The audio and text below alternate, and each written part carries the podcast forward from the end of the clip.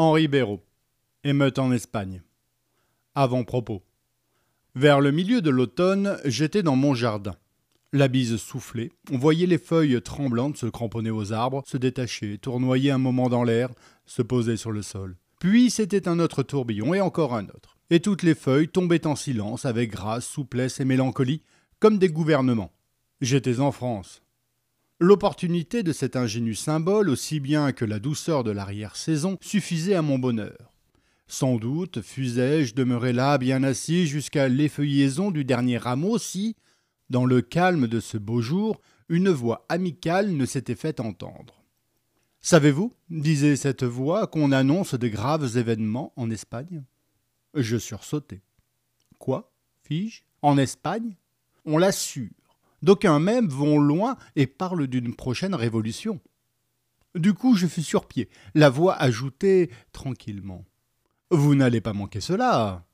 Manquer cela Une révolution S'imagine-t-on qu'aux yeux d'un homme dont la curiosité n'est pas le moindre défaut, l'on puisse évoquer les fumées de l'émeute, les foules en folie, les cours martiales, et que cet homme va demeurer planté dans son jardin de feuilles mortes?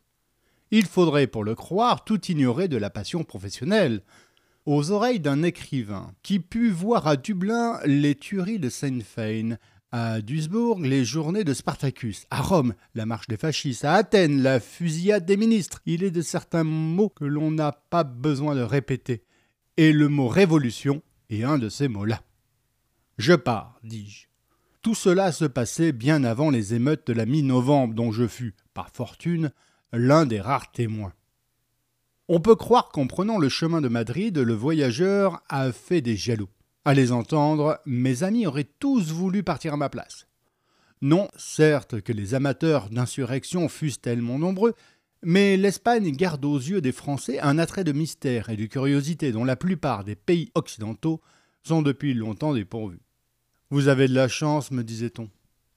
En vain objectai-je que je n'entreprenais pas un voyage de plaisance que la tâche d'un enquêteur politique, pour être passionnante, n'a rien de folâtre, que les devoirs de notre État nous font rencontrer beaucoup moins de danseuses que de politiciens, que je n'allais chercher Tralos Montes, ni les spectacles tauromachiques, ni des madonnes en robe de bal, ni des crucifix aux yeux de verre, ni des maisons de danse, ni des posadas de muletiers, que l'attrait de cette Espagne-là ne m'échappait certes point, mais que j'en allais visiter une autre celle des jantes militaires, des maisons du peuple, des cafés de conspirateurs et des casernes de gendarmes, celle enfin de la révolution qui attaque et du régime qui se défend. C'est égal, répliquait-on. Vous n'allez pas voyager les yeux fermés, vous verrez de belles choses. Envoyez-nous des cartes postales. Je les envoyai, et telles que mes amis les pouvaient désirer, c'est-à-dire timbrées de cachet au départ prestigieux. Madrid, Burgos, Salamanque, Valladolid, Tolède, Séville, Cordoue, Malaga, Grenade, Cadix. Il faut convenir que voilà de beaux noms et qu'on en a la tête sonnante. Ils évoquent des scènes, des usages, des mœurs, des costumes, des décors pleins de charme et de singularité. Ils entretiennent au cœur du rêveur sédentaire le désir de l'aventure. Ils sont un peu comme des affiches bariolées des gares et des agences qui, si elles ne décidaient pas tout le monde à prendre le train, consolent ceux qui restent chez eux en leur faisant croire qu'ils ont déjà un peu voyagé.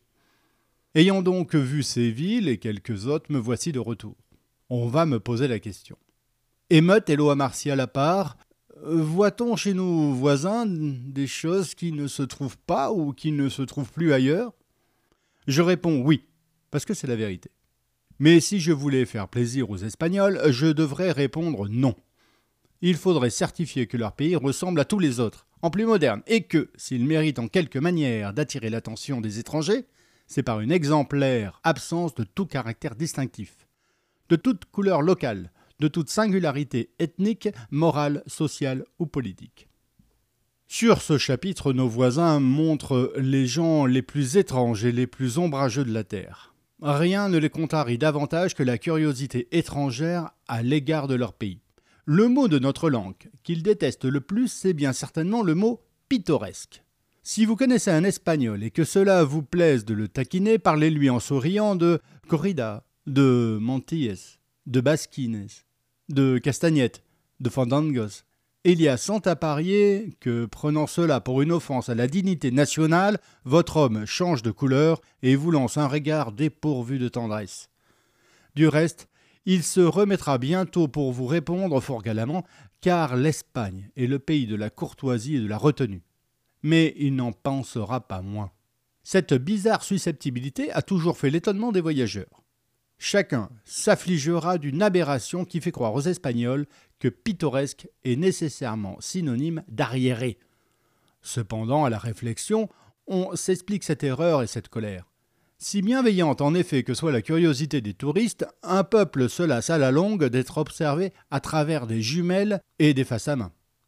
Au surplus, les gens qui n'ont pas visité l'Espagne se font souvent sur elle des idées vieilles d'un siècle, et dont ils ne veulent pas démordre. Elles conservent ce peu enviable privilège d'être jugées sur la foi de touristes qui la visitaient en chaise de poste sous la régence d'Esparteron.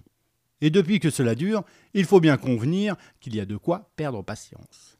Les Madrilènes, par exemple, ne sont-ils pas fondés à trouver agaçante et grotesque la naïveté de tant de voyageurs qui, la tête farcie des descriptions de Théophile Gautier, pensent trouver en débarquant dans l'une des plus neuves et des plus belles villes d'Europe, des calèches chargées de seignoras à l'œil noir, auxquelles des caballeros en culottes collantes lancent des madrigaux dans une poudreuse cohue de toreros, de guitaristes, de promeneuses aux chignons fleuris, de brigands fumeurs de cigares.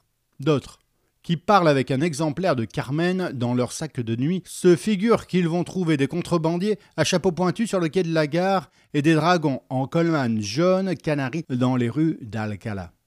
Comme ils n'aperçoivent naturellement rien de tout cela, ils ne cachent pas leur déception. Et voilà ce dont enragent les Espagnols. Mettons-nous un peu à leur place.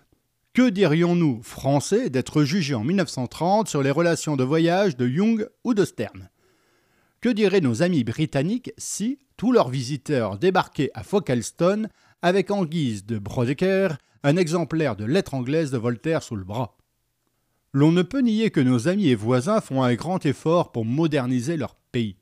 Non seulement ils s'adaptent aux façons de vivre les plus nouvelles, aux façons de se vêtir les plus standardisées, mais par tous les moyens et sans regarder à la dépense, ils s'efforcent de réduire au minimum l'impression de dépaysement qu'un étranger éprouve en arrivant chez eux. Cela coûte de la pierre de taille, du ciment, du benzol, de la charpente de fer et du courant électrique. Moyennant quoi l'on peut se flatter d'ôter tout caractère à un pays. C'est en vain, par exemple, qu'on chercherait dans l'Espagne actuelle les auberges légendaires. Il y a beau temps qu'elles ont cédé le terrain à des palaces dont les tarifs peuvent justifier les prétentions au modernisme les plus intransigeants. Nous reconnaissons volontiers que nos voisins ont su créer un magnifique réseau routier, du moins pour les voies du circuito national. Un urbanisme intelligent et grandiose a nettoyé leurs villes, les a trouées de vastes perspectives où s'étalent des jardins, des fontaines, des palais. Ils ont organisé une police de la circulation que l'on peut offrir en exemple. Et ils se flattent à bon droit de posséder les meilleurs téléphones du monde entier. Mais tout cela les obligeait-il à renier des traditions vestimentaires à la fois pratiques et décoratives pour arborer d'affreux tranche-côtes et des casquettes à carreaux comme si c'étaient des emblèmes de progrès ou des témoignages de civilisation? De même pour l'architecture. Faut-il considérer comme une chose heureuse qu'au pays des cathédrales et des belles tours, l'on ne rêve plus que de gratte-ciel, coupoles de béton, constructions métalliques J'ose répéter, avec beaucoup d'amis de l'Espagne, que tout cela me semble aussi funeste qu'inutile. Doublement inutile puisque d'une part on peut toujours améliorer sans détruire et que d'autre part on ne saurait, heureusement, dépouiller un pays de ce qui fait son charme réel et profond. Que nos amis et voisins me pardonnent, en allant chez eux pour essayer de les peindre tels qu'ils sont, je me gardais bien d'emporter une palette romantique. Cependant, je n'ai pas pu me résigner à chausser des besicles de verre fumé. Deux mois durant, j'eus sous les yeux une Espagne pleine de couleurs et de mouvements. S'il en reste quelques traces dans le tableau que j'en rapporte, les Espagnols ne m'en garderont pas rancune. Je ne l'ai pas fait exprès.